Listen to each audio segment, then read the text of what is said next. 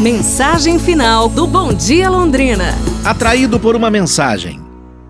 Você está sentado na plateia, numa sala escura, assistindo a um concerto, uma peça de teatro ou um filme, quando de repente uma tela de smartphone se acende. Uma pessoa lê uma mensagem recebida e talvez dedica um tempo a respondê-la.